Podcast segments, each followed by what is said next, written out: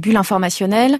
Euh, alors ça, effectivement, c'est évident, c'est-à-dire qu'il y a une configuration des plateformes, que ce soit Facebook, que ce soit euh, voilà YouTube, avec les algorithmes de recommandation, bien évidemment. Ce que proposent ces plateformes, c'est effectivement aussi de suivre, ou par exemple Twitter, hein, de suivre des gens qu'on a sélectionnés, donc soit des pairs, des comme nous, soit effectivement on choisit de suivre telle ou telle personne.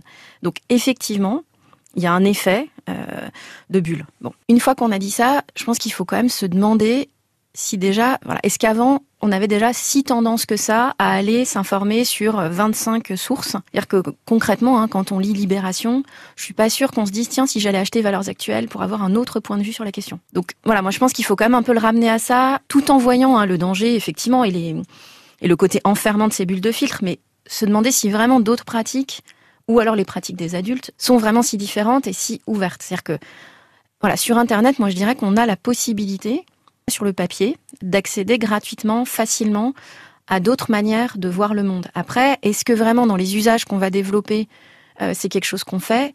Bah, je pense un peu non.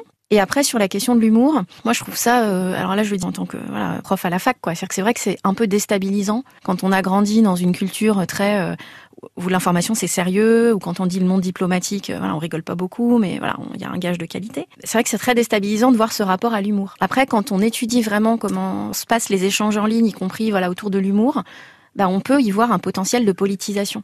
Même aujourd'hui sur des questions qui sont très euh, graves comme la question des violences policières, quand on voit circuler par exemple certains détournements, voilà, certains petits bricolages avec des discours du gouvernement ou avec des extraits, euh, voilà, c'est drôle.